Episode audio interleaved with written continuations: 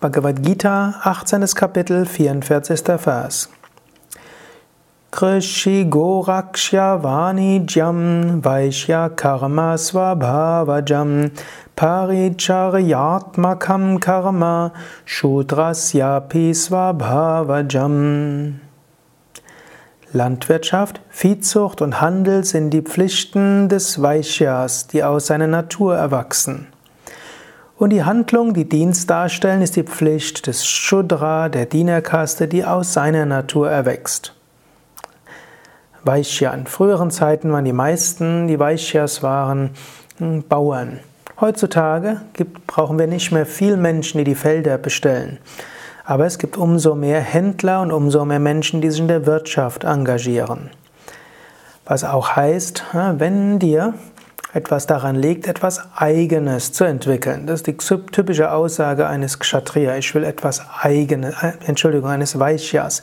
Ich will etwas Eigenes machen. Ich will nicht für andere arbeiten. Ich will etwas Eigenes machen, etwas Eigenes aufbauen. Etwas aufbauen, was ich dann vielleicht weitergebe an meine Kinder. Wenn dir das besonders wichtig ist, dann bist du ein Vaishya. Und Krishna sagt hier relativ lapidar, und dann musst du eben auf diesem Gebiet tätig sein. Auch Handel und auch Landwirtschaft kannst du Gott darbringen. Auch wenn du ein Unternehmen aufbaust, du kannst es Gott darbringen. Du kannst auch probieren, wenn du ein Unternehmen aufbaust, damit auch Gutes zu tun. Und du kannst, indem du ein Unternehmen aufbaust, auch Konzentration entwickeln, Mut entwickeln, Geschicktheit entwickeln, Einfühlungsvermögen in andere Menschen.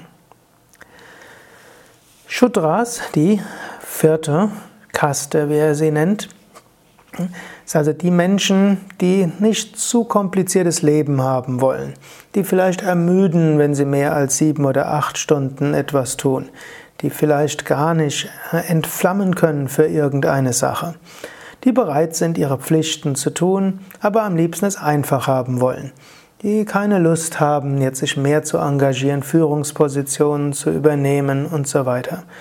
Wenn du ein solches Temperament hast, kannst du auch damit das höchste Selbst verwirklichen.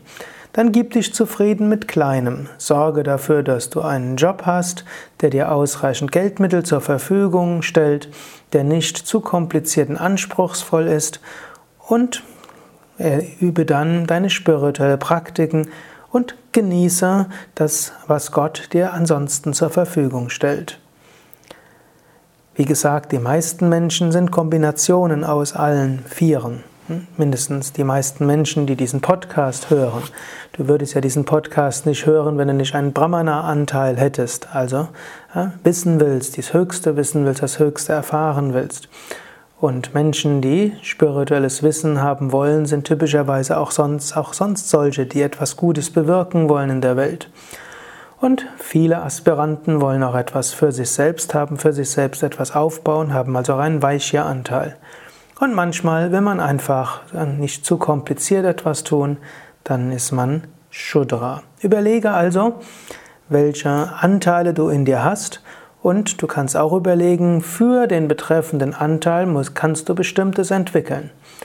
Für den Brahmana-Anteil entwickle Gelassenheit, Selbstbeherrschung, Mäßigung.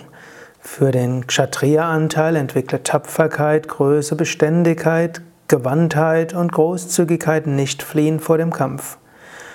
Für deinen Vaishya-Anteil äh, Engagiere dich in deinem Beruf und bemühe dich, durchaus deinen Lebensunterhalt zu verdienen, eventuell etwas Eigenes aufzubauen, ob das ein Unternehmen ist, ob es ein Haus ist, ob es etwas persönlicher Besitz ist, äh, egal.